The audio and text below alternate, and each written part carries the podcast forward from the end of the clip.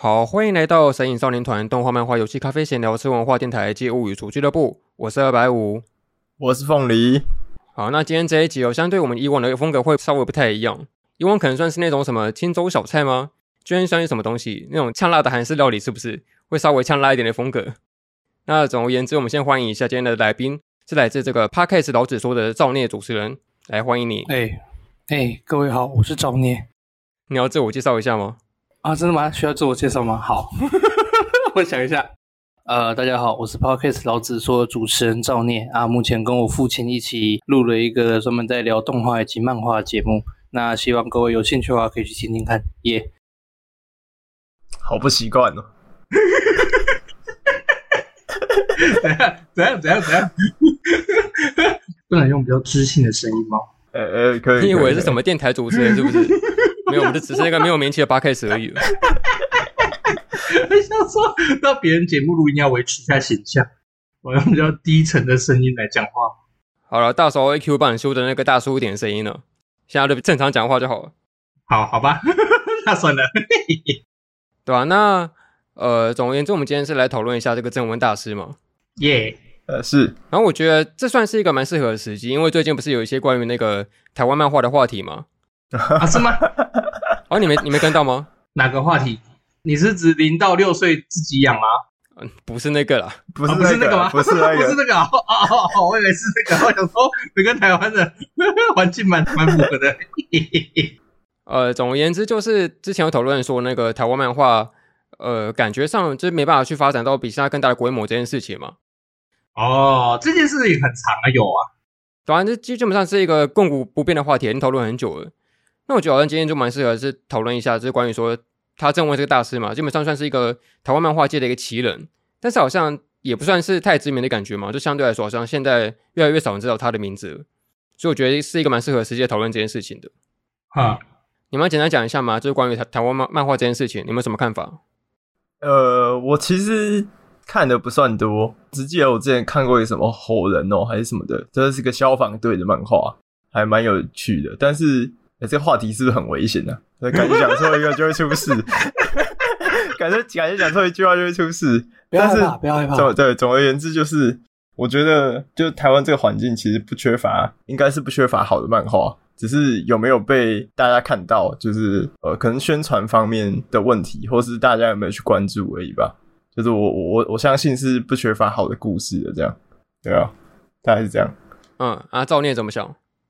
台湾漫画啊、哦。老实讲，我对台湾漫画的印象啊，就是从小时候。我上次我上次跟你们聊的时候提过，因为我妈以前在一个叫故乡的台湾漫画社工作，那他们有代理一些东西嘛。那那时候我印象对台湾漫画就差不多在在所谓的诸葛四郎、大神婆与阿三哥那一类的。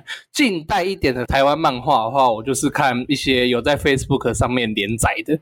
像什么谢东霖啊，或者是这阵子有一个很蛮，我个人觉得蛮红的，叫什么不结婚的三姐妹嘛，还是什么？现在有点忘记。还在 IG 上面做小连载。对啊，我很少，我很少看台漫。啊，可是我是觉得，如果要讲台漫为什么发展不起来，哈，其实我觉得很大的原因是台湾人对于自己的作品都不喜欢商业化这件事情。哦，怎么说？就是那个谁刚提到那个台湾漫画家那个谢东林啊，他好像就昨天还是前天才有在他的那个 Facebook 的粉专上面发文啊。我觉得他那个就讲的蛮有蛮有趣的。他就是说，台湾的作家，不管是文学或者是漫画、动画等等的，感觉在出作品，甚至是连影视剧，感觉在出作品的时候，他们都想要就都会想要表达自己的。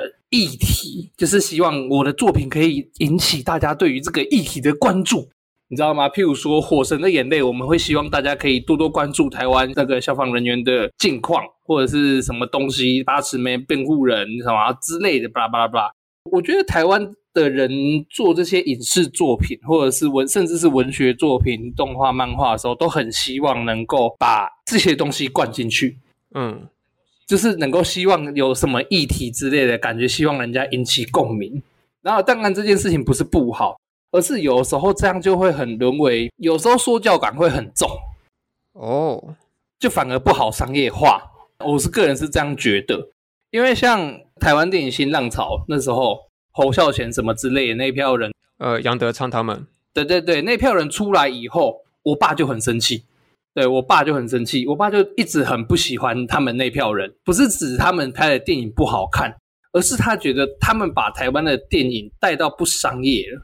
他的意思就是，你好像台湾因为那群人的关系，让所有台湾的电影都变得郁郁寡欢，然后都一定要讲一些呃，我自己好可怜，那社会都是这么惨之类的东西呀、我爸的想法是这样子，那我也确实觉得这一类的想法有一点影响到我们现在在看的作品跟台湾人创作的习惯，所以才会相对于导致台漫好像不太，就相对于来讲，台漫好像会变得不太好传播。因为你看，我我讲过分一点，我看个漫画，我只是想要打发时间，我只想要花一点时，呃，就是可能下班啊、上课啊、下课之余花一点时间，然后看一点不带脑的东西。像现在在日本那边的日异世界番就是这一类的嘛。那在这样的状态之下，我还要看这种这么重的东西，然后我下课我还要思考我的人生，啊，我下班了我还要去关注很多议题，没有，我只是想要放松。所以我觉得台漫如果大部分的创作者都还是集中在想要把它去探讨某一些议题或探讨某一些时事之类的话，就会很难能够好好的拓展它的商业化。我个人是这样觉得的。哦，那我的想法的话，算是综合你们刚刚刚刚的那个说法吧。就我觉得主要是两个事情，就是一个是缺乏一个主要的商业模式，它本身有那种可以算是发展成一个高度商业化，然后有一个。呃，可盈利的一一些什么那个平台啊，像日本那种漫画的连载方式，那有高度曝光性的商业模式来经营它这样子。然后第二事情就是它算是比较缺乏那种高度曝光的舞台吗？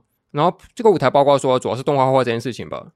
就我觉得像日本那些漫画的连载，就算你是这样子，他们冷门的冷门冷僻的题材，通常只要有那种在漫画上连载，就会一定的那个曝光程度嘛。但是我觉得台湾现在好像还缺乏一个这样子的平台。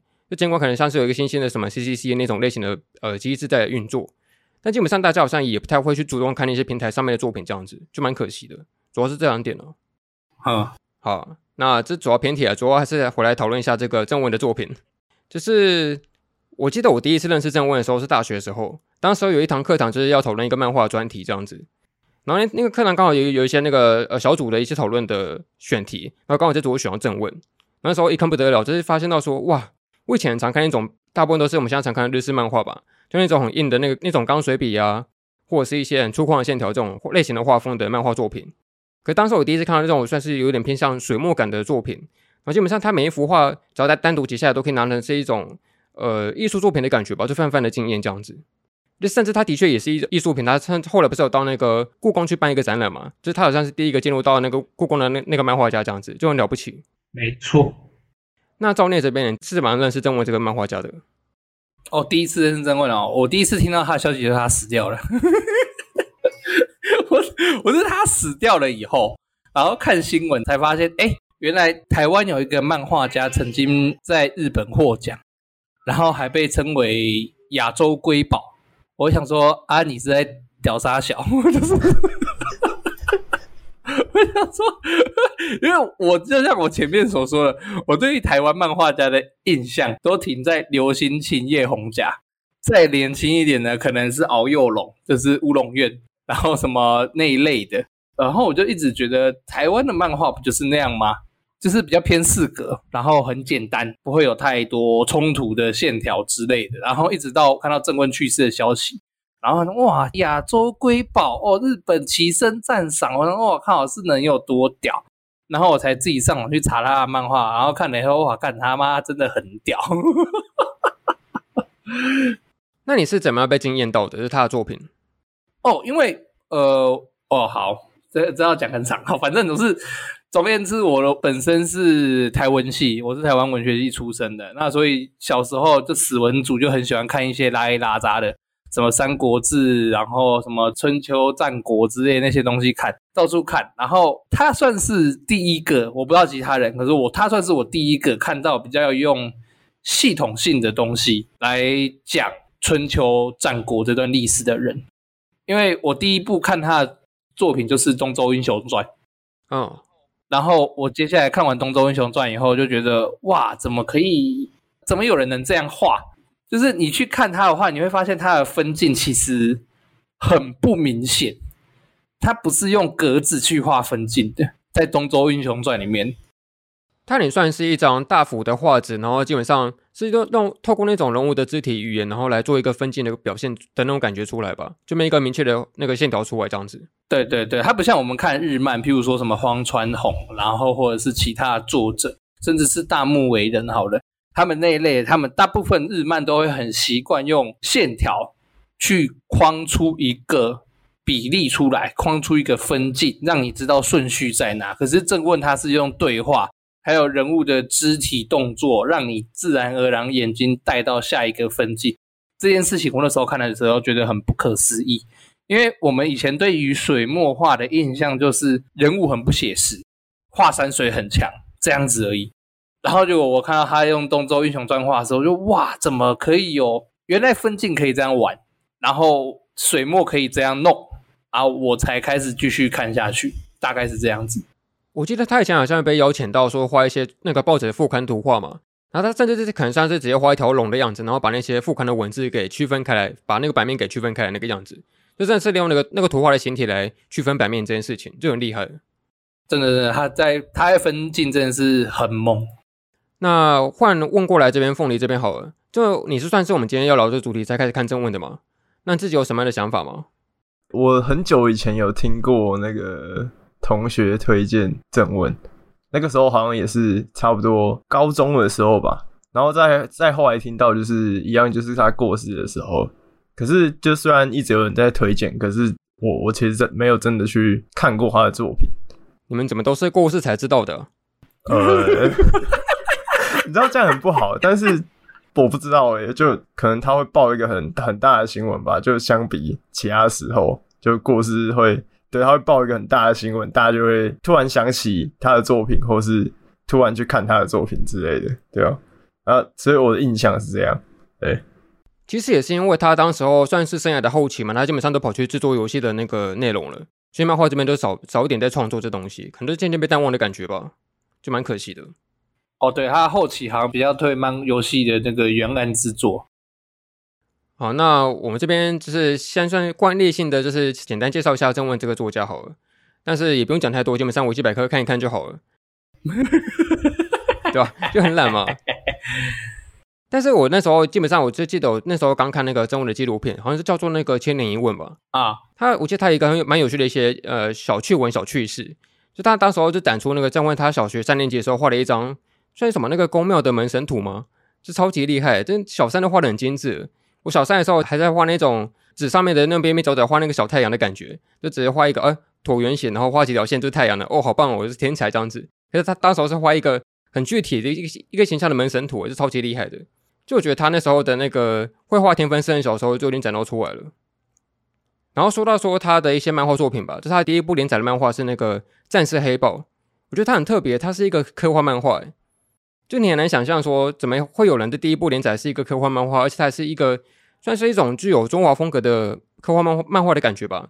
因为算是那种中华版的星际大战吗？可以这样讲吗？可 可以吗？应该可以这样讲吗？哦，新战名不会战哦，哦，我是 OK 的，那就算吧，那就算。不过好像他本人就是其实不太喜欢他前期的作品，还立下一些什么誓言，说是只要有人看过就要把他那个杀掉这样子，被开玩笑讲。他非常非常不喜欢自己早期的作品，但是我觉得他之所以会特别，就是因为他有很多那种东西洋画风画法的一些风格的那种融合的感觉吧。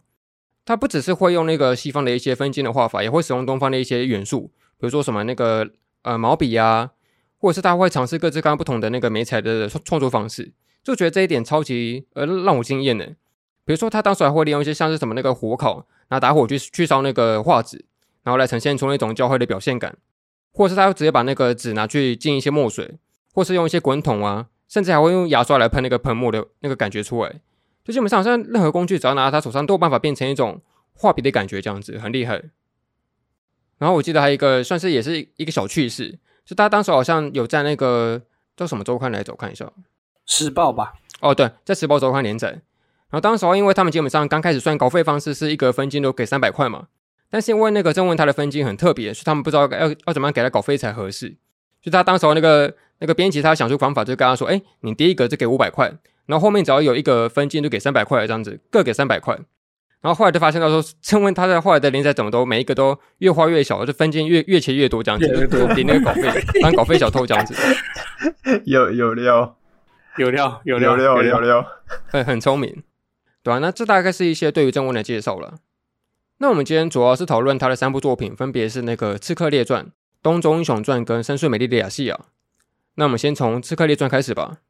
呃，《刺客列传》它应该算是正文刚开始算是早期出名的一本漫画书嘛。因为它也算是从那个正式从之前的油彩画法转向那个水墨的风格这样子。听说他最近呢，就是他这本漫画好像花了整整一千五百小时来画它。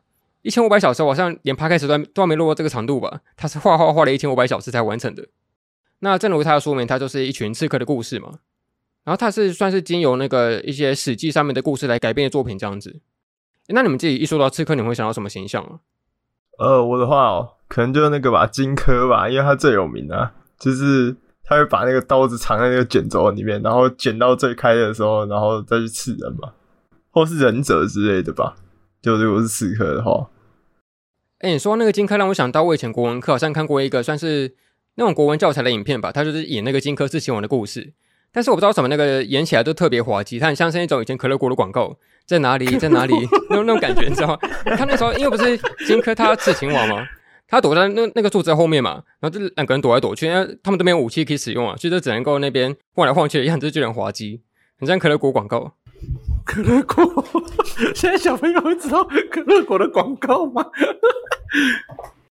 好，时代的眼泪了。那赵聂这边呢？你说刺客，你会想要什么样的形象跟那个想法？刺客哦，近期对于刺客的想象，哎、欸，我来猜，是那个呃，刺客教条吗？刺客教对。刺客教条，我现在把它当无双在看，我不不认为他是刺客。哦、oh,，OK OK OK，我现在当他是无双啊。如果你要说刺客哦，近期最印象鲜明的东西，应该会是那个吧，那个捍卫任务吧，就基努李维演的那部哦，oh. 就刺客杀手那一类嘛，感觉刺客这种东西就要取人性命。现代一点的话啦，啊，以前小时候的话，我想一下，小时候我对刺客印象是什么？因为火影忍者也不算刺客啊，火影忍者都在开挂啊。那时候我想一下，反正以前啊，我以前对刺客的形象比较偏向武侠小说哦，就是就是武侠。对对对，我以前对于刺客的形象其实就比较偏向武侠一点，因为也是受我老爸的关系啊，他就是很喜欢看武侠小说，所以我们家有很多套，所以我以前对于刺客的形象也都是那种飞檐走壁啊，然后有事没事这样拿一把剑出来咻咻咻乱叫乱叫这样子。哦。那我觉得蛮特别的，因为这个《刺客列传》它基本上是以刺客为主角嘛。但是我自己对于刺客印象中都都是那种可能是某些人他暗杀一个对象的时候，他会派遣刺客去做这件事情。那假设你今天是一个被杀的那个对象，你可能觉得哦，好卑鄙无耻，怎么可以来偷袭我？偷袭啊，闪电五连鞭之类的，对吧？就是就用这种招式。可是郑问他他是把它当成是一种类似于英雄性质的人物来做这个传记的描写嘛，或者那种各种悲壮的色彩存在这样子。嗯。而且我特别喜欢他这本书，它是算是有各个人物一个一个承接下去的故事的感觉，它也算是一个一连串历史的氛围吧，就一个接着一个人的故事书说下去，这种概念我蛮喜欢的。这样子，他在《刺客列传》比较像是想要表达这个精神，嗯，没错。对，他在《刺客列传》比较不是在想要讲啊，刺客就应该怎么样，就是武功多高强啊，拿着利啊，多会飞檐走壁啊，然后无声无息呀、啊、之类的，不是。他比较想要强调的是对于刺客这个职业的精神到底是什么？到底什么样的人可以称之为刺客？到底什么样的动作可以称之为刺客？因为如果你要讲的话，像刚刚那个凤梨讲的那个是谁啊？哦，荆轲啊，啊，对啊，对啊，像荆轲，荆轲他就是。他带，他也多带了一个人去啊。那个人某种程度上也算是刺客啊。可是为什么那个人就没有被历史记住？为什么那个人就只是单纯带过，他被踩死这样子而已？可是荆轲却永世流传，那为什么啊？主要就是差在荆轲的精神啊。所以他可能到现在就要卖可乐果是吗？应该是、哦、不要可乐果。为什么？为什么还在？等下，今天有赞助是不是？都没有通，都没有通知我。哦，没有没有，对，也要先通知我呢，我可以帮你们串，没关系。所以确实，我们同意赵聂说，它就是一个记载那个精神的故事，不然就变成一种刺客教科书嘛。就什么第一步你要拿刀什么的，然后第二步你要慢慢接近他，第三步把他刺死，然后就完成了这样子。对啊，就什么刺客教条，然后从那个入门到放弃之类的。入门到 从刺客到无双。然后说回来这本书吧，它基本上算是只有五个主要角色嘛，然后都五个刺客来写他们的故事。那么自己有没有什么样特别喜欢的人物或者是故事想分享的，特别印象深刻的？我自己的话哦，就我觉得，因为他的呃，像在看《东周英雄传》或是在看《刺客列传》的时候，我觉得当你对这个角色在历史上的定位记得越清楚的时候，呃，我觉得你就会越有一种代入感嘛。就因为你比较了解的时候，你就会会会更喜欢他去描写这个人物的方式或故事的一些可能细节之类的。那就像我刚刚讲到，就是不，我不是想要刺客，先想要荆轲吗？嗯，所以其实我我对这个故事最有印象的还是还是荆轲的故事，这样子就看的会比较有感觉嘛。我我知道这样讲很奇怪，但是因为你对这个人物比较理解，这样子吧，对吧？所以我我我比较有印象还是那一篇，对。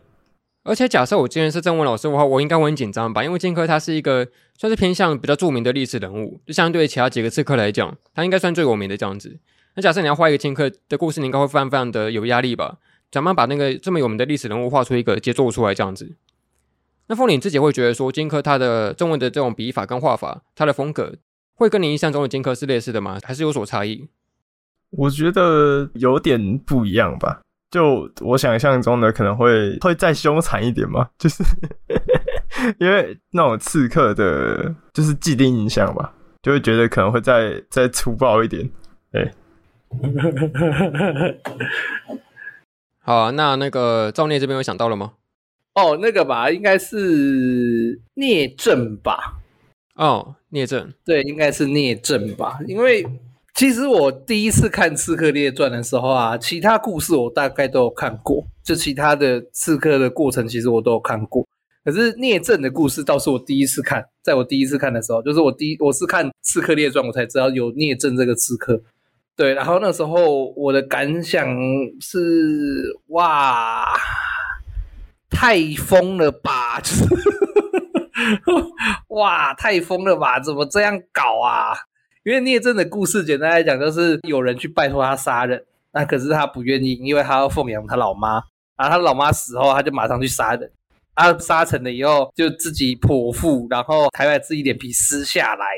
然后原因是因为不要牵连到他出嫁的姐姐这样子。我想说，看太疯了吧？有必要为别人做到这种地步哦？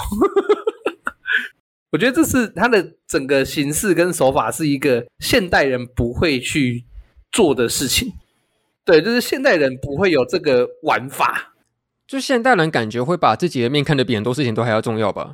对，就钱跟命是最重要的这样子，不会是什么精神气节跟那些重要的观念这件事情。嗯嗯嗯。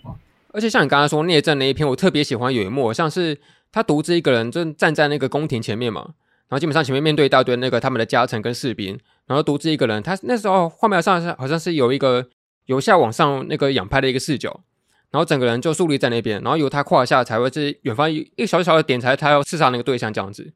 然后那时候他就一个人就是站直挺挺，然后双手放背后，然后拿着一把刀，就真的是一个很有那个气势的那个形象。就那个分镜我超级爱的，就那个一夫当关，万夫莫敌那种感觉啊。啊、呃，对对对，我就觉得这种透过一些简单的肢体语言，然后用单幅的一幅画就能够展现出那种呃有神气的表现，就真的是一个。很让人感受到那种震撼力的感觉，这样。然后这本里面我我自己算是蛮喜欢第一篇故事的，是那个草木，因为它基本上每一篇的篇幅都蛮固定嘛，都大概十几页这样子。可是它这一篇，它是由它作为那个《刺客列传》的第一篇开头，它是一层一层的揭露主角的那个现身的这件事情呢。那可能刚开始是一个算是一个比武的过程吧，他们要去比较说谁能够把这个大钟给举起来，它是一个很笨重的一个大钟这样子。那刚开始第一个角色他就把它举起来，就好像很厉害的样子。然后第二个角色，他那时候又用一个更轻盈的手法去把那个钟给举起来。我因为有说，哎，这应该就是主角了吧？没想到第三个才是他们那时候发生了一场好像是那个山崩的那个情况。然后他去保护那个君臣，然后去让他那个免受于这个落石之苦。然后这时候太太现身说，哎，我就是曹沫这样子。他是一层一层把这个主角给推上来的。我就觉得这种那个一层一层堆积的感觉很棒，这样子我蛮喜欢的。然后印象蛮深刻的还有那个玉浪吧，他不就是那个。因为要去刺杀别人，但是因为很容易被识破嘛，大家就甚至那个激情到去把自己弄得很哑，就把自己喉咙弄哑了这样子，然后把脸涂回，用一些很刻苦的那种方式来变装这件事情，就觉得哇，这个精神真没办法去模仿起来，太厉害了，很很凶悍呐、以前人都好凶悍的、啊，狼性很重。那赵念，你会怎么样去评论《刺客列传》这个作品？因为它算是你第一部接触正文的作品嘛，你会怎么讲它？就首先是分镜吧，就是《刺客列传》的时候，其实你会发现说，它的分镜还是很格式化，就是它都是还是有一定的格数，然后去框住它的对话等等的，带领你去看。可是我那从那时候，刺客从那时候就会很喜欢拉出一单独一页，画一个人物的状态，就像那个什么刚刚白五你讲到的那个一样，那那一幕一样，就是他开始会做这件事情。不管怎么样，他都会画一个页，然后把它有点类似那一页，你把它拉出来，就是你可以直接裱框在墙上的那种那种画作程度。他都喜欢开，他就开始喜欢做这件事情了。那《刺客列传》之后作品，他也就开始改成让他的作品是从这个方向去发展，就是不再是由格子去带你看顺分镜的顺序，而是改成由人物的肢体去带你看。那个人物的顺序这件事情，我觉得算是我那时候看第一次看这《刺客列传》的时候很大的震撼，就是哇，然后水墨诶，怎么可以？原来水墨是可以这么有气势的东西，应该可以这么说。那时候第一次震撼到我，比较偏向这两件事情，就是分镜跟水墨画的水墨展现出来的气势。我觉得一般的那种漫画的分镜，可能对正文来讲，可能还是一种限制跟甚至是牢笼的感觉吧。就他画没办法去限缩在这种小小的格子里面，他一定要把它放大出来，然后要是一个立体整幅的话，才能够表现出那种气势跟气概的感觉。嘿，而且像水墨画也是啊，他基本上一般人只会想来写书法嘛，就一个很创新的做法。因为水墨跟漫画很难融合的原因是，水墨最后的笔触大多是不会有点跟点的连线的。就是如果大家有兴趣的话，可以去故宫看一些水墨画。你去看的话，就会发现它很少有点对点的连线。可是漫画很，漫画蛮强调这件事情。漫画会从点到点之间，它会要求你去看这个线。就是有如果去研究分镜的话，可是水墨画很多都是浓到轻，然后就结束这一个笔触。那我觉得这件事情在漫画上面比较难做到，所以《刺客列传》当初有点是正问在，在我个人觉得有点是正问在实验水墨跟漫画要怎么融合的一部作品呢、啊？哦，也是让我想到说，现代人不是很常会做平面设计嘛，基本上都是用那个 Photoshop 嘛。啊、那假设那个水墨画，它基本上背景不是白色的话，超级难去背的，就你要用、嗯、用那个呃像是什么魔法棒去去背的话，根本去不干净啊，就水墨画难去去背，墨汁喷超多干。对吧、啊？就设计师又苦不堪言啊！那凤梨这边呢？你会怎么讲那个《刺客列传》这部漫画？我觉得他用一个很不一样的观点在看待这些历史上的人物吧，就像刚刚赵聂讲到的那种刺客的精神嘛。啊，就因为通常刺客他并不是一个，就虽然可能有些角色真的他在历史上很有名。可他并不是一个可能比较正派或比较英雄的形象，他们就是刺客，就是要作为一个夺人家命的一个可能职业这样子吧。但是我觉得他某种程度上，他把这些刺客画成一整本的漫画，我觉得他有一种不一定是那种非常正派的人，但是也是把他们当做一种英雄在看待的感觉嘛。我觉得这样子的感觉蛮不错的吧，对吧？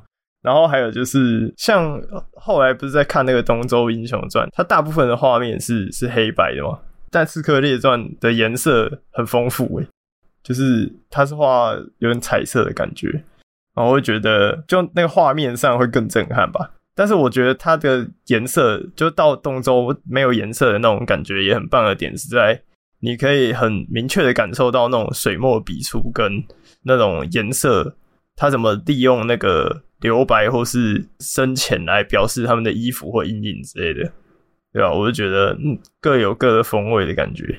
哎，好，那既然都讲到，我们就顺势来到第二部这个《东周英雄传》吧。赵内可能刚开始第一部入坑是那个《刺客列传》嘛，那《东周英雄传》就是我第一部入坑那个正文的作品这样子。然后他有一个蛮有名的殊荣，就是他是第一部在那个日本杂志上面连载的台湾漫画家这样子。啊，对，他甚至得到说那个日本漫画协会的那个优秀奖。然后他好像是那个二十年来第一次首部颁发给那个外国人的奖项这样子。你能想象日本是一个这么样排外的一个民族，然后他竟然把一个那么大的奖项颁给那个台湾人，是一个很了不起的一个成就跟殊荣。然后呃，相对于《刺客列传》，它这部就是算是有那个春秋战国时代，就是我们俗称那个东周的一些各个角色，把它当当然是一个英雄的那个形象来绘画出来的这个作品这样子。然后有个前提是，这个英雄是那个郑问自己自认为的英雄，就可能就我们观众来看不一定他是有那种所谓的英雄形象，但郑问只要认为他是的话，他就就是英雄了这样子。然后我记得那个时候郑问他在千年一问那个纪录片，他有说到说，他对于英雄的定义是坚持、有道理、有礼貌，然后只要做好自己的工作，就就会是英雄了。这会让我想到说那个以前那个一拳超人的感觉吧。就尽管你的实力再怎么低下，但你只要是那个无证骑士的感觉，只要有默默做好自己的事情，你也可以是一个那个英雄这样子，就蛮喜欢这个定义的。那我先问一下好了，就你们自己一说到那个春秋战国时代，你们会想到什么东西啊？对于那个东周的印象？我的话，我会觉得那是一个很很动荡跟混乱的年代吧，就不是讲什么春秋五霸、战国七雄，就那个人真的很多，然后有很多很复杂的国家跟势力这样子。我记得以前是对这个时代的印象就是那个觉得有点讨厌吧，就很很多有的没的要记，然后 老实讲，就是我觉得，我觉得干有个复杂，我以前就觉得干有个复杂的，我我我其实没有很喜欢这个年代，因为他没有一个很有了，还有什么周天子后来四维啊，但是他没有一个很很直接的，就是一个时代的感觉。它比较像是就是有各方势力，然后有军阀感这样子。对，那赵念呢？哦，对春秋战国的感想哦，就是妈的，怎么一堆成语，就是干 哦，一堆成语都是从春秋战国有够反的说。不是啊，可是可是我我觉得春秋战国，如果我个人对于春秋战国这个时代的感想，就是最美好的时代，也是最动荡的时代。哎、欸，我觉得确实是，因为他当时要经过很动荡，但是也会有各种思想跑出来嘛。就某方面来说，可能思想它就是由那个变革中所诞生出来的样子，这样子。没错。哎、欸，那说到这件事情，你们会特别喜欢某一家的思想吗？他不是有什么儒家、道家、法家之类的吗？我记得赵丽好像在自己节目上说过，你喜欢墨家吗？呃，道家。道家，哎，你不是说墨家吗？现在变了是不是？道家，没有没有没有，我比较喜欢道家。墨家就是兼爱非攻嘛。呃、哦，对，墨家的想法很美，可是太难执行了。啊、哦，理想很丰满，现实很骨感的。对对对对，有点太共产了一点，就是都把人类当做是最好的，我们会做这件事情都是赞赞赞赞赞，嘿嘿嘿，我们都是为了他人做这些赞赞事情。没有没有没有没有没有没有。墨家很美，对，很美，可是就很美而已啊！所以我反而相反的，我其实比较喜欢道家啦。我个人处世哲哲学也比较跑道家那一道，就是无为而治嘛，这样子的感觉。然后你讨厌儒家吗？哦，讨厌儒家，非常讨厌儒家，干你娘！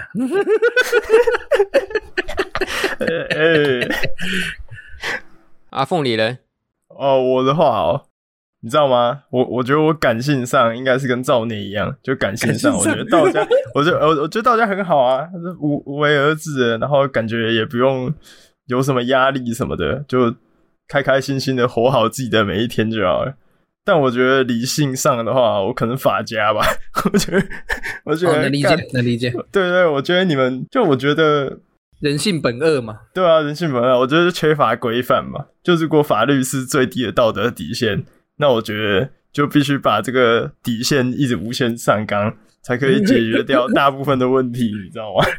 看你是法西斯诶、欸、你知道道家其实道家其实很友善，但他很很无法避免，就是当人一一自由下来的话，哎、欸，干这样讲很不好诶、欸、但那个怠那个怠惰感，怠惰感，那个怠惰感会让人无法约束自己。对对对，你一怠惰，你就有可能去做一些可能不好的事情嘛，比如说。呃，你可能懒惰，你不想工作，你不想去种田什么的，那你有可能就是会去抢隔壁的东西来吃之类的，就是很明显，就是当你懒惰下来的时候，你很容易就可能会去伤害别人这样子，我会这样觉得。哦，我觉得假设这个道家跟法家的争辩放到现代的话，很像是那种大政府或小政府，或或者甚至是无政府那种感觉吧？啊，有一点，就不是会有那种不同的这个争论存在吗？呃，对。但其实我觉得，我反而觉得道家它反而是一个世界上，呃，一种顺应自然才会产生出来的一个道理。比如说一些国家经济发生问题好了，大政府可能就会坚持发行货币嘛，然后会做一些很强烈的那个那个经济的一些措施来拯救这件事情。但如果接近道家的思想的话，可能就会觉得说，哦，我们都自然而为，让这个市场自然去决定它的生死这样子。那搞不好这个自然决定也是一种那个他的风格，也可能是他一个最后得出来结果，算也还不错这样子。嗯，所以其实我自己也也算蛮喜欢道家的。我喜欢那种自然而然去发展的过程。哇，好可怜哦，没有人喜欢儒家，你们这些儒家思想浸淫的猪，怎么都没有人喜欢儒家，是这样？我不要问文公简这样干。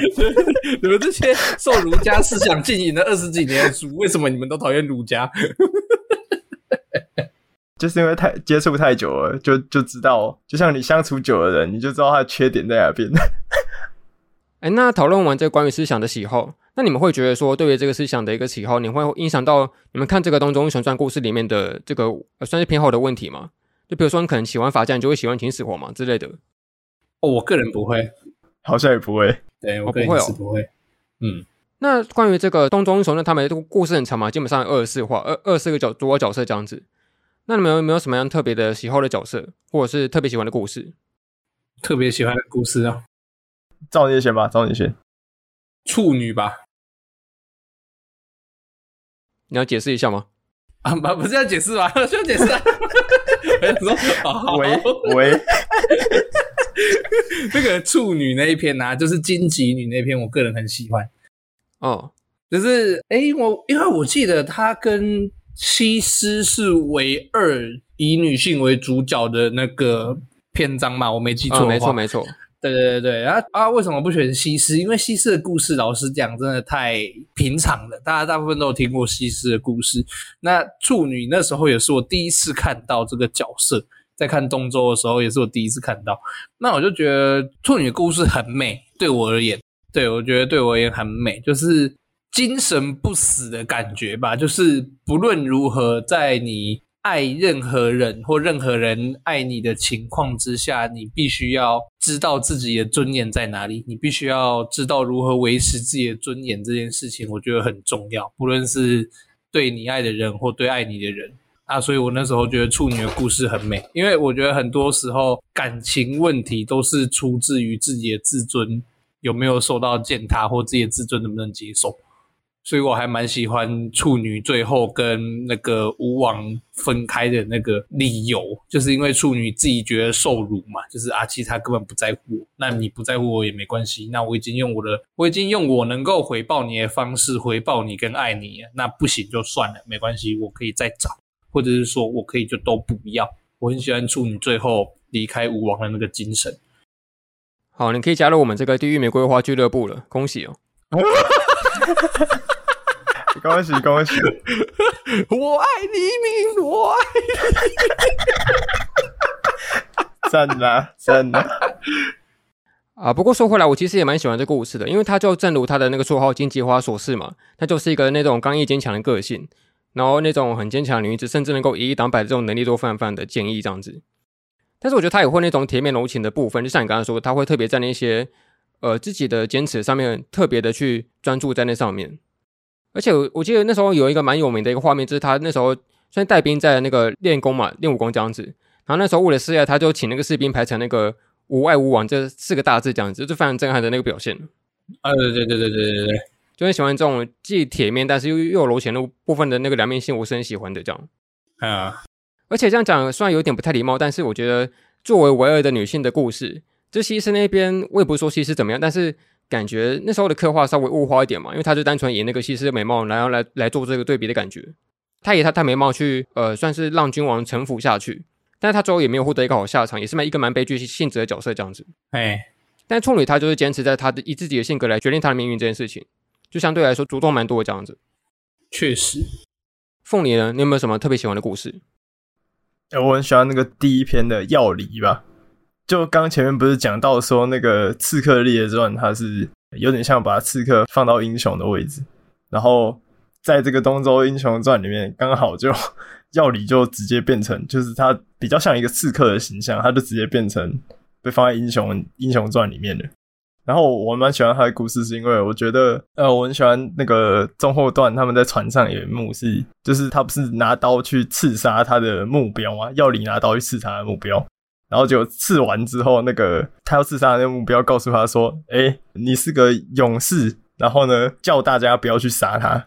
啊，对对对。然后他突然讲了一句说什么：“今天不能一天也死掉两个勇士。”然后我就觉得，干那一段有点怎么说，有点那种。战士间那种惺惺相惜的感觉哦，我就觉得还蛮蛮帅的吧那一段。我俩惺惺相惜，情不自禁。欸，没错没错。然后我就觉得挺震撼的吧，就那一幕我觉得挺震撼的。然后可是他后来不是就是很不想活下去嘛，因为他觉得他做的这些事情，就包括他让他老婆就是因为他这个理想而死，然后他觉得他没有没有那个颜面继续活下去，但是。那个大家还是要把他救起来，因为他是他前面要刺杀的那个目标认可了他，所以 他也必须要活下去。这样，那我就觉得这种就像赵烨讲那种惺惺相惜的感觉，我蛮喜欢的。然后再来就是那个吧，另外一个我比较喜欢就是那个齐桓公那个，就是他们那个其实是以前我就有听过这段历史故事，就像那个公子纠跟公子小白要回去抢王位的那个。啊！就他们开始比那个历史上最早的 F1 赛车，看谁先回去，看谁先回去，谁先继位。这样，其实我一直觉得这一段故事，呃，里面角色的那个勾心斗角其实很有趣。像他们不是是一个兄弟的关系吗？然后他们的兄弟刚好身旁辅佐的人刚好是老师跟学生，我就觉得那种关系的复杂性很有趣啊。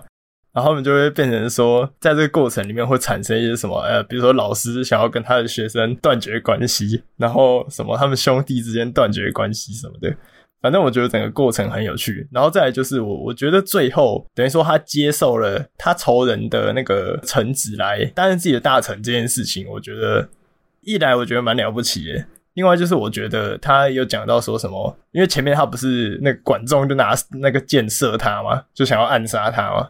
后来他用了一个前后对比的，应该是中文老师用了一个前后对比的句子。他说：“诶、如果你用了它，它可以帮你把整个天下射下来。”我觉得那句让我看得蛮震撼的，这样子就蛮喜欢的，对不对？诶、虽然你们刚刚前面都讲算是偏向英雄的故事嘛，偏向正派故事，但我自己觉得他有一些那种看起来像反派的角色，反而翻进来很有趣。虽然说那个赵烈他自己蛮喜欢那个秦始皇的吧，我记错吗？哦，没错没错，我个人蛮喜欢你们秦始皇的。对对对，但是我觉得秦始皇放在那个中东英雄传里面就很有趣，因为它很像是一个以现在来讲，像是那种反派的起源故事的感觉啊。但好好讲了一个这反派他他怎么样崛起的故事，这样子。而且从他小时候那个就开始讲起来，小时候各种受宫廷里面的人欺负啊，然后母亲被别人迎接啊，就很很悲惨很悲催。各个故事才会引接出为什么他会后来成为一个暴君的感觉，这样子就很有趣。嗯嗯。然后我自己蛮主要喜欢的是他第二册的第一篇故事，它很短，它算是那个好像只有几页而已吧，是那个追溯弑君的故事。然后他写的是一群那个史家去记载故事，然后呃被那个君臣给杀死了这样子。我很喜欢那一篇呢，因为他很像是在讲一群人的故事，在一群历史家他们是怎么样去坚持自我，然后一样要把历史给记述下来这这件事情。即即使自己也被兄长被杀死了，依然要坚持住这个对于历史的正确性的诠释这件事情。而且我特别喜欢说，他当时候很那个悲伤的，就把史书丢在一边，没有把它放好。然后那时候旁边有人跟他说：“你为什么要这样做？”然后他说：“我哥哥都被杀死了，那这个东西要什么好留着的？”就这样子。后来那个人他就反倒提醒他说：“你哥哥并不是死，他是留在历史里面这样子。”然后他后来他才那个大彻大悟，然后把那个史书给放好这样。而且我特别喜欢他那时候那时候最后几页，他是用用那种几乎是完全没有对白的画面，然后整个是背光的暗影，然后透过一个人走在山坡上面，然后最后点起一个火光的小小的那个亮点的感觉。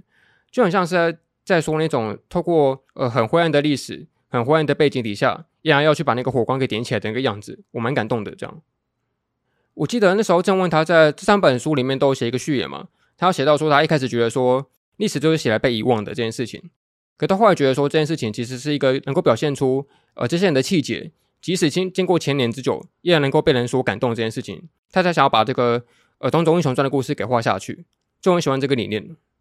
那你们自己有没有什么在这故事里面觉得说他好像没有什么英雄之格的感觉的作品的故事？有，有这样子的 想法吗？好像在臭诶，谁不够 格这样？要臭啥？个人观感嘛，自己觉得的话，我的话肯定是那个养鹤的啊。哦，那个好像是魏魏义公吧，犬儒君王。对啊对啊，反正我我肯定我的话肯定是那个养鹤的，我不懂他是从哪小。因为我当初刚知道郑问死掉的时候，自己买实体书看了一次，然后为了要讲那时候，哎，我那时候讲郑问的时候也是特别挑《东周英雄传》要来讲，然后那时候又看了一次，这样子在这次跟你们讲的时候，我又我又再看了一次，我看了大概四五次，我还是很不懂那家伙放在那边是啥小，我不知道，我没有办法理解他的精神，我没有办法像譬如说，我们可能会觉得张仪没有人家那么无用。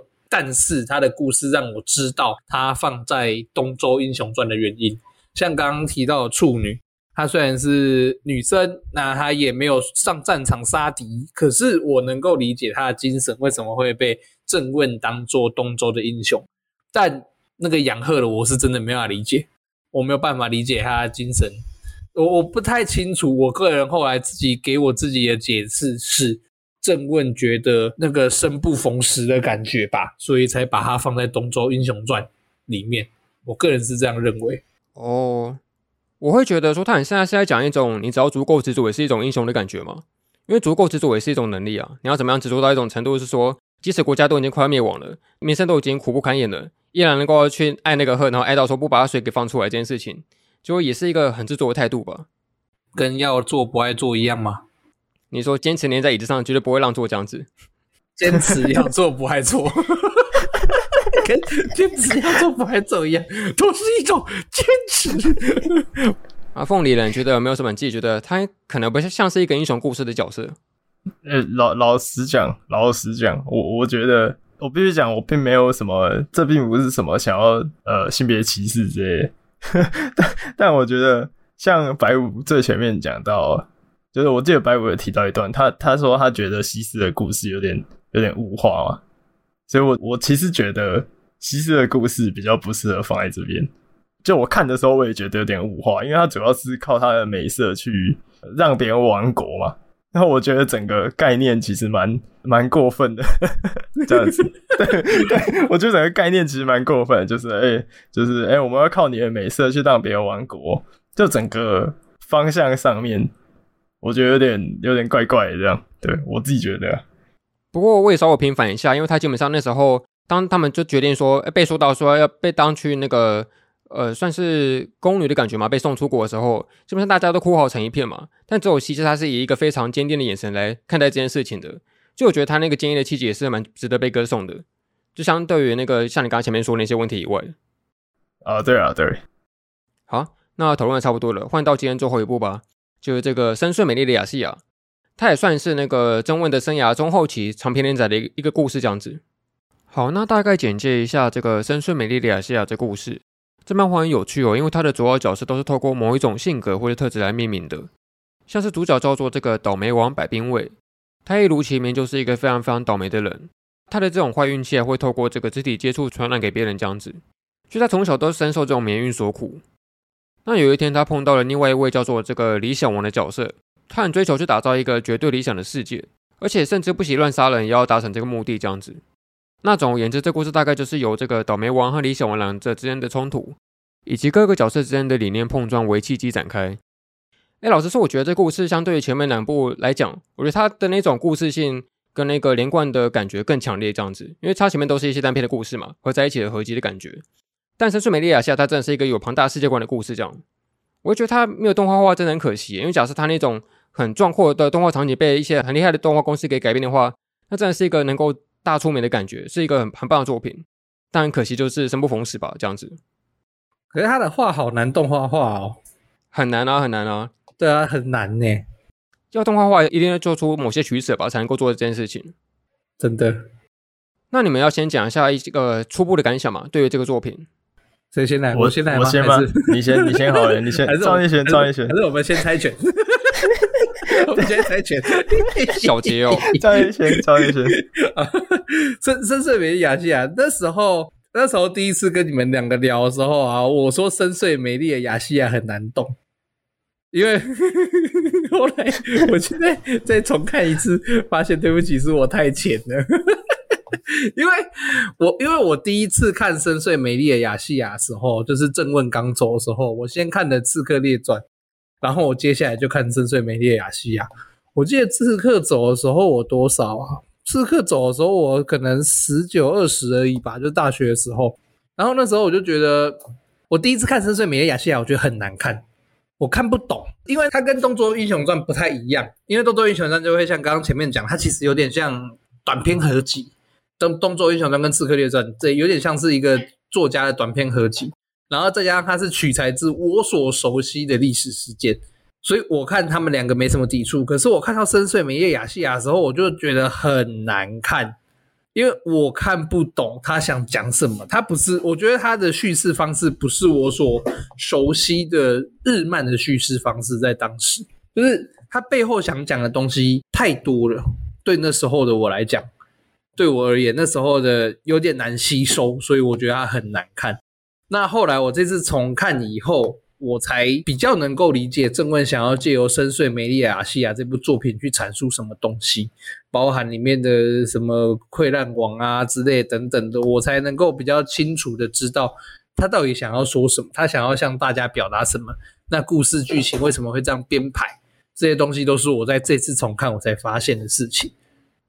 哎，不过你刚刚说难懂，其实稍微难懂哎，我照样不能这样对比，但感觉他的后期的一些发展有点像异兽魔都的感觉。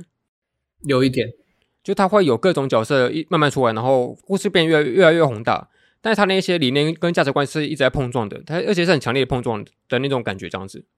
对，对，他的价值观冲突都很大，然后我觉得最有趣的是，你没办法说哪一个价值观是对是错，就是你没有办法很清楚的踩在哪一个价值观那边。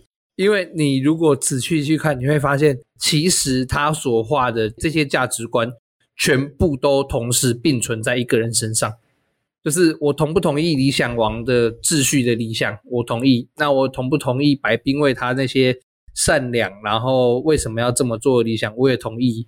然后溃烂王，然后等等的那些他们所有各个人物所坚持或代表的其中一种信念或想法，全部都同时的。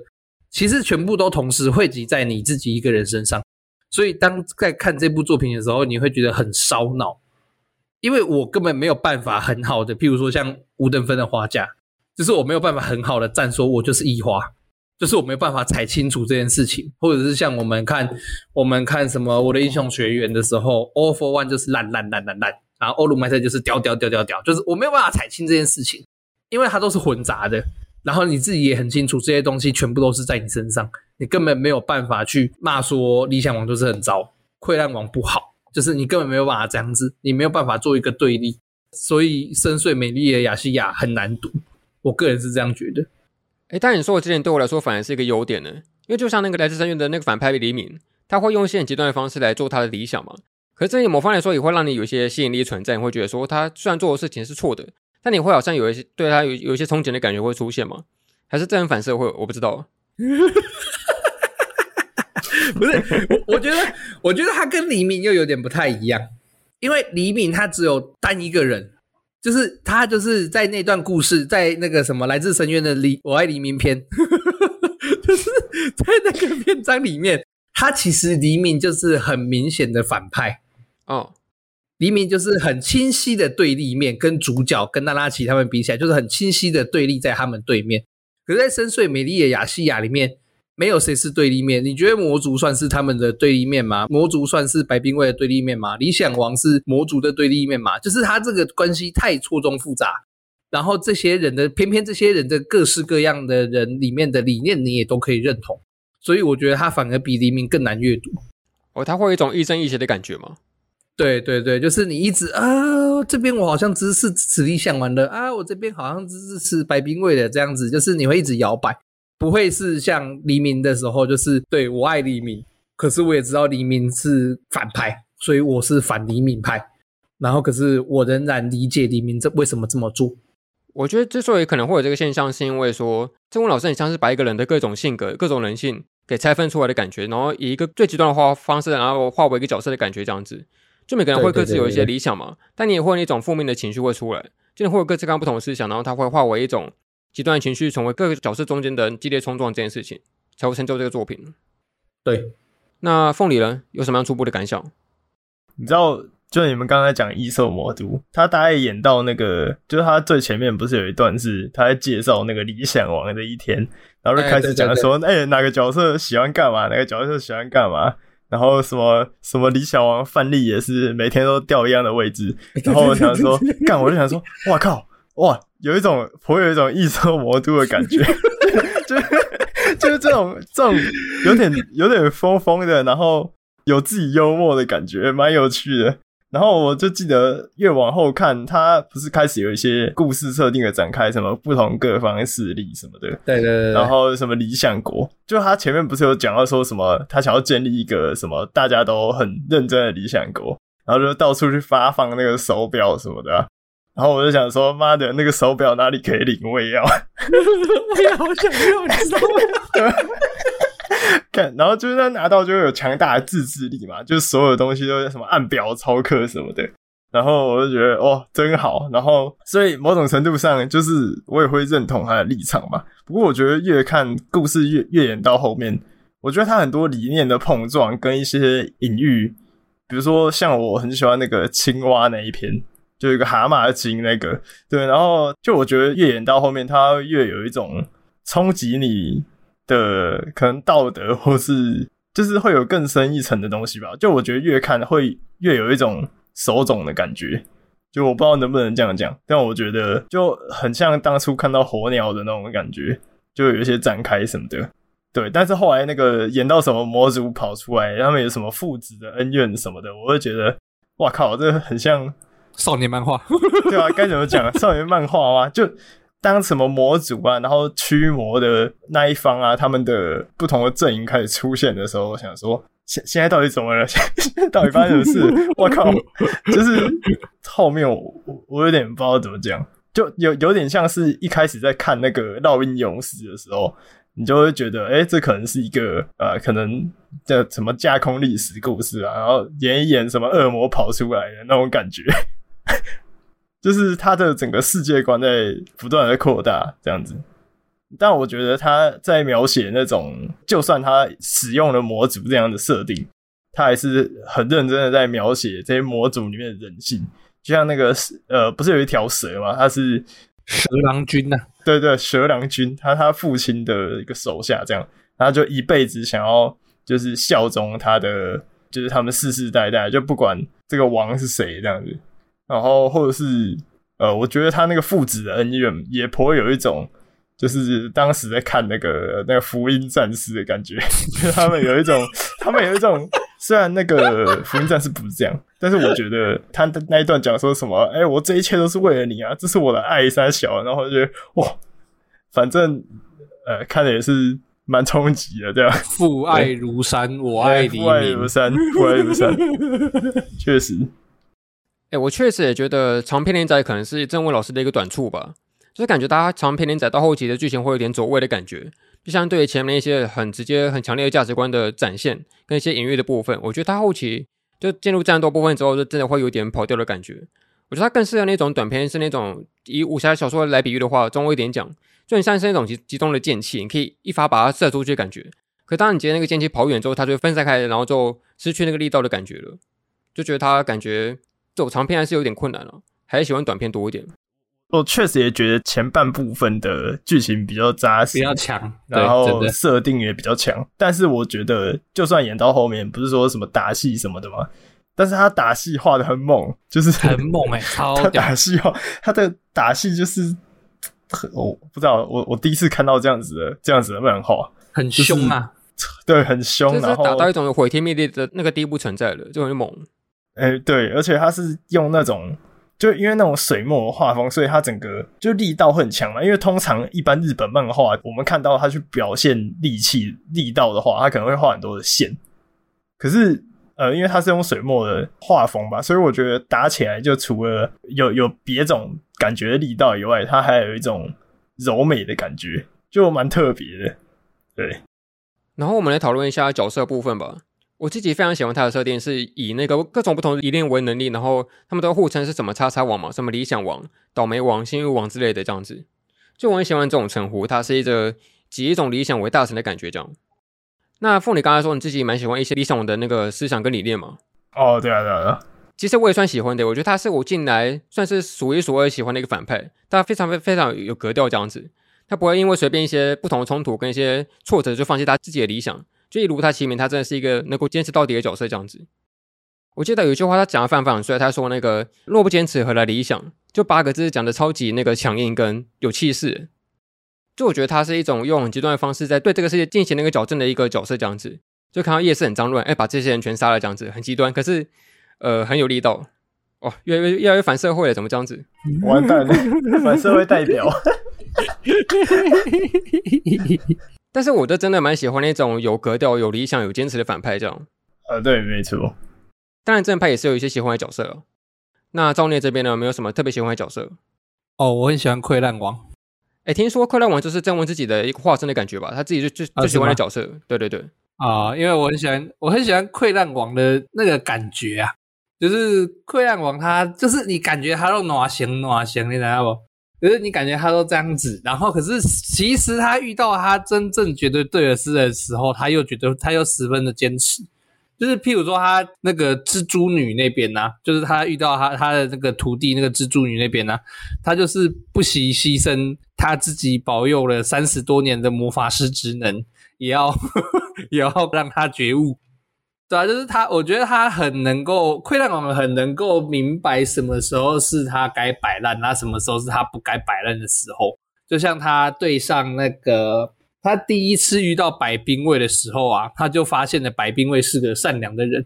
他就他第一件事情不是说啊没关系啊，反正因为以溃烂王的感觉，他应该会是啊没差啦，反正就把他干掉就没事了。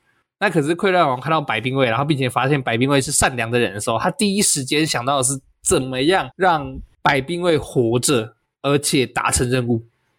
我觉得这件事情就表现出了溃烂王他本身的中心思考，其实他不是摆烂，而是他认为凡事都有一个核心，我们应该要把核心处理掉，而不是很广域的去弄死一个人，就是有点。有一句话叫做“宁愿错杀一百，也不要放过一人”。对对啊！可是溃烂王他的思想不是那样，他就是会很精准的，就是今天一百个人里面有一个人是坏人，那他就是好好的花时间，甚至花个十年二十年也没关系，好好花时间找出那个坏人。那理想王的处理方式就是一百个人里面有一个坏人，那他就杀两百个人，因为那另外那一百个人之后也许也会出现那一个坏人。就一个是那个三色豆炒饭嘛，一个是把三色豆挑出来，一个是整盘倒掉这样子，两个不一样。哎，对对对对对，想你也可以这样说，可以这样说，嘿嘿嘿。哎，我自己也蛮喜欢说，那时候刚开始溃烂王第一次跟倒霉王接触的时候，他们才认识没多久嘛，心里就默默想说，搞不好可以跟这个人当朋友这样子，就我很喜欢那种两个人惺惺相惜的感觉。而且像我刚刚说，快乐王他基本上算是正问自己那个化身跟他喜欢的角色嘛。啊，我觉得某方面来说，正问对于这个世界的态度，也可以反映到快乐王这角色上面吧。因为他可能会觉得说，这世界会有很多各种那个灰暗啊、不完美啊、丑陋的部分。可同时，他也觉得说，倒霉王身上有一个自己希望的感觉。他很坚持要在这这个世界上，即使那么倒霉，依然要去保持出正义的这这个形象会展现出来。这样子，就我很喜欢这个坚持。但他可能自己做不到，他只能用这种呃，相对于那个随波逐流的态度，然后就在那个关键时刻才会出来的感觉，是一个蛮强烈的对比。可是他们又有一些可以互相欣赏部分，我蛮喜欢这个概念的这样子。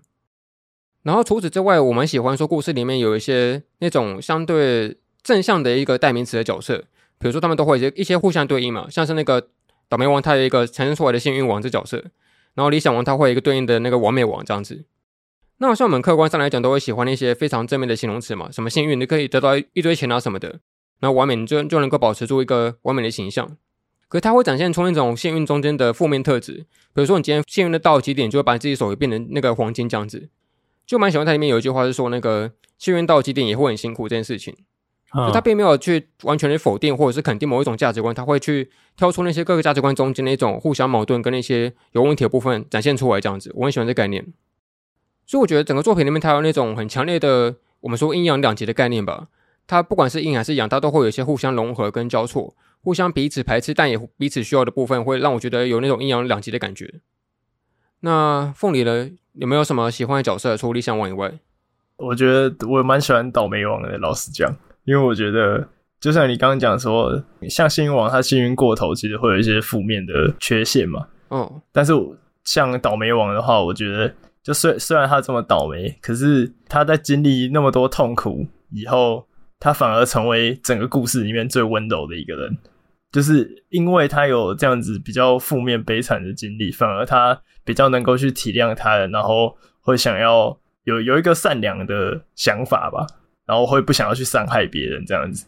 然后我很喜欢他在故事里面有一段，就是他跟那个女僵尸的对话，就那个女僵尸跟他讲说：“你这个人真没有志气，倒霉到把你连梦想都变没有了。”然后后来那个倒霉王就回他说：“踏实的人生就是我的梦想。”我记得我看到这边还蛮还蛮感动的，就是即使他遭遇那么多痛苦的灾难，但是他还是呃想要去过上一个能够努力去找到一个很踏实的生活就好了。我就觉得他这是一个很微小的愿望，但也是一个很困难的愿望吧。所以我就觉得其实蛮喜欢这个角色的。嗯，好，那因为时间关系，我们先稍微做一个阶段性的总结吧。就你们会怎么样说这个《深邃美丽亚西亚》这部作品的感想？总结来讲，就是太年轻会看不懂。那不是不是只有你，我们两个比你还年轻都看得懂。还是只有我吗？啊，太年轻不是啊，因为我是诶、欸，我觉得某种程度上，如果你是国高中生，就是你经历的事情不够多的话，你可能看这部作品你会觉得很厌烦哦。就是感觉很像，你就很像看到一个老头坐在你对面，一直跟你碎念这些事情。我在看的时候是这样感觉啊。我记得塑造感最强的一篇，可可能是那个制作文那一篇吧，就是展现骄傲的那部分。嗯，然后用一个很启示性、很塑造性的方式来说这个故事，这样子。对啊，就是你讲的我都懂，但我他妈的真的不想听你讲。那 种那种感觉，我觉得刚开始我最早最早第一次看《深邃美丽的雅西亚》，有点这种感觉，所以我那时候觉得它很难读懂。那可是时间拉长以后，你经历的事情变多以后，你才会开始比较明白，正问在这边其实不是要跟你说教，也不是要说啊，你就是应该这样走，你就是应该那样走。他就不是在，他就不是在跟你讲这些事情，他比较类似于在跟你说，没有对错，任何事情都没有对错。对，就是任何事情都没有对错，重点是你要坚持你所相信的事情，跟坚持你所希望得到，跟坚持你所希望的事情，有点像东周英雄跟刺客列传那些人为什么会被正问选？某种程度上，就是因为他们的他们在精神上就是坚持做好跟过好自己的每一天那种感觉，嗯。那凤梨要讲一下吗？我就觉得，就我自己看下来的感觉吧，我觉得作品它有点像是那个异兽魔毒，然后加手冢治虫的的故事的感觉，真可以，不是那种意思。就就我没有要说他学别人还是怎样的，就是我觉得他在同一部作品里面发挥了可能其他呃漫画家的优点这样子。然后我觉得就是他的很多，就除了刚刚讲到那些以外。我觉得他用了很多不同的角色去呈现不同的人性吧，我觉得这点蛮有趣的。然后，呃，除了这些以外的话，哦，他那个打戏也是真的就很精彩，而且他有时候会画那个格子，画很大幅的一个打戏，整个就是很爽。诶，其实他的那个就是他不是有个什么机械将军啊那个角色吗？就你知道看那几个人打架的时候，会让我想到那个傀儡马戏团。他们用 对，就是他们用那个傀儡在打架的那种刺激的感觉吧。我觉得其实真的很帅。对，好，那今天我们算是讨论完这三部作品嘛，那进入一些算是总结的部分。就想问你们会说，看完这些正问的作作品之后，你们可以说出为什么会喜欢正问吗的原因这件事情？嗯，我觉得就是他的风格吧。就除了在可能画工上面，因为用水墨来呈现，真的蛮蛮不常见的。然后，就像我觉得他在漫画技法上面，就是他的像刚用水墨表现嘛，他那种深浅的感觉会让人觉得很有意思吧。像我觉得，呃，就除了那些阴影或是光线会用那个涂色来表现以外，他有些衣服的深浅其实也是用那个墨墨的那种涂的可能用力程度去去呈现的。就是深深浅来呈现的，我就觉得蛮蛮厉害的。再就是，我觉得他很多时候，就像刚刚讲的什么《刺客列传》啊，《东周英雄传》，甚至到呃，可能《深邃美丽亚西亚》，我觉得他们呃，他都是在画一个精神，可能是刺客的精神，可能是英雄的那种气概啊，然后或者是那种人性的不同的一面。我觉得他就是在努力的呈现一种精神的感觉，让你感受到可能人类不同的样貌的感觉吧。所以我觉得。看了才会就是觉得蛮喜欢的。嗯，那赵聂这边呢？为什么会喜欢正问？呃，为什么会喜欢正问哦？因为我以前我在我自己的节目就常讲，其实我不是喜欢太华丽的画风，就是感感觉讲会得罪人算。就是你要讲什么？我不是 很喜，我不是很喜欢大木为人。哦，我哇，真的有有我我已经想到好几个人可以，我已经想到好几个人可以跟你打架。对对对，就是首先我要先讲，我不是说大木为人画的不好，而是我个人有点吃不了他的画风。我觉得是这样讲，就是我不太能够看太华丽的东西，我觉得那个对我而言是一个比较疲乏。我我知道大魔人画的很好，那他飞轮少年我也是从头追到尾。可是那些东西我都懂，我都知道大魔人画好的地方在哪里，它美丽的地方在哪里，它的分镜屌在哪里，它的人物线条是怎么样，这些我都知道。可是我比较喜欢更简单一点的，比较直线粗线条的画风，就譬如说像荒川弘，就是它的背景都是干净的，它不会有多余的线条。我比较喜欢这一类的画法。那。正问跟这两个比起来，就以我刚刚举的例子，荒川或者是跟大木为人这两个人比起来以外，他又是一个完全不一样的存在。你会说荒川的东西跟大木为人的东西会不能拿出来作画吗？就就是单单纯拿出来做一个画展吗？你不会这样讲。可是也许会有些人会有所质疑，就说：诶，荒川那个画，你真的觉得这篇可以把它？用成一个干超大开，然后拿来当画展，这样吗？有些人也许会质疑这件事情，可是正问的话是不容置疑，就是你不会，你今天正问把它就是有点像那个之前是谁啊？谁在罗浮宫展了？那家伙叫什么？荒木飞吕彦哦。啊，对对对，像荒木，像荒木他的漫画，你丢去罗浮宫展，你就完全不会质疑。正问对我来讲也是同一个等级，就是你今天假设把正问的画。丢到美国的国家历史美术馆，或丢去法国罗浮宫，就是你把他的画丢到那些博物馆去展览，你会去质疑这一张画到底有没有那个资格放在这边吗？你不会质疑，因为他就是用一个，我觉得他太诡异了。就是如果你有会去看以前中国他们在画那种水墨的时候，你就会发现中国人其实很不喜欢写实这件事情，就是我们所谓的中华文化啊，很不喜欢写实这件事情，所以。那正问他的话，同时有写实，那同时有抽象这两个概念画进去，我觉得光是这一点，就是光是你去看他的画这一点，就非常值得去看他跟喜欢他。那当然，他的他的叙事性，我是觉得，就像刚刚前面凤梨最后讲到那个深邃美丽的亚细亚最后面剧情那边有点太发散，我是觉得他可能还是比较适合继续像那种小短片类型的这样子的集中化。会比较好，可是你也不会说深邃美丽亚西亚的故事是不好的。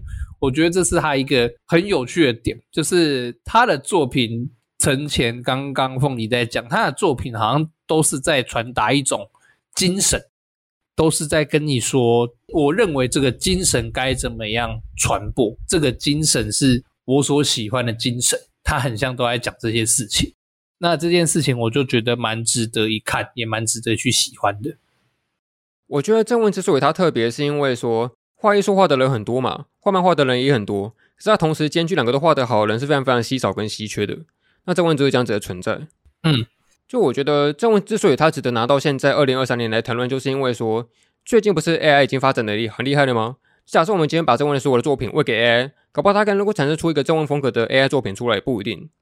那或许有些人就会质疑说，这个时代还有还有需要去做那种很那种很墨家式的。很刻骨铭心式的那种手刻的风格的作品吗？有需要这么困难吗？就 AI 基本上能够很快速的产生出来吗？但是我觉得郑问的价值并不会在那些很精美的画风跟画法而已，这当然是一部分。但是我觉得更重要的是他那种积极的去求新求变的过程吧。就当然 AI 现在能够模仿出郑问当时候、当前、现在所出现过的所有作品，可是他那种不断去尝试创新、跟不同媒材、不同画技方法这件事情是能够是一种精神，是不能够被复制出来的感觉吧？这样子，就我觉得比起那个画，那个精神是更为重要、跟需要去传递的这样子。所以我觉得放到现在，反而更适合去谈论郑问的作品，更适合能够再一次去评论他跟讨论他这样子。我复议。啊，那今天节目到最后，除了感谢那个赵念来当来宾以外，也感谢一下听到这边的观众，这是真是放弃流浪的一集。啊，那之后如果没有意外的话，我跟凤梨也会去那个赵念的节目，老实说去光顾一下，让他用那个非常非常烂的口条，去让让他难剪一点这样子。耶、yeah, 啊，好爽哦，好爽！耶，完全不会有那一集啦。录完就删档，太狠了，太狠了。好了，那回到我们的最后这个呃老环节了，就是来请赵念念出我们节目的完整名称，这样子做一个收尾。啊，你要念是啊，我好哦，好期待啊，好期待、啊。哎、欸，不能看了，不能看了，我先挑战一下。不能看吗？当然，废话，这考试，你你还想作弊哦？太过分了吧？不能看吗？我等啊，我想一下啊，呃，凤梨开个头吧。好，来看哦，我来，我来，我我完全忘记你们的名字是什么。等一下，有第一个字都想不起来。我直接无语出。等一下，有没有回想起以前那个求学时代那个临时考的感觉？哎，今天要小考哦，突然给你来来一个。我现在我现在冒冷汗。等一下，真的不能看吗？不用紧张了，念错没差，反正还有机会念错也没差。好，先试看看了。我我我可以贴心的告诉你，另外一个主持人就凤梨。他大概什么前前十五集都还是要看，就是他念那个结束的台呼都也是要看 Spotify，然后看自己的名称是什么，然后照念。我有我有发现，我有发现。我我记不起来。所以我要直接念嘛？有我开，我我我开个头，开个头，开个头，好，我开头，好好，感谢您收听神隐，我干你啊，神隐杀小。好的，不管我看这边，我要做事了。哎，你也太顺了嘛！你才练两个字。我我我完全忘记，我只记得我只记得神隐，然后物语出俱乐部。这中间太神了！这是整人吧？为什么一把年纪还要被整？啊！神隐少年团动画、漫画、游戏、咖啡、闲聊、次文化电台暨物语厨俱乐部。哦，OK，有没有觉得这个东西比那个《论语》还难背？太过分了吧！我现在还记得《弟子规》头一段怎么背，你要我背这段太困难了吧？好了，那总之今天就非常谢谢那个造孽的光顾，那我们就下次再见喽，拜拜，拜拜。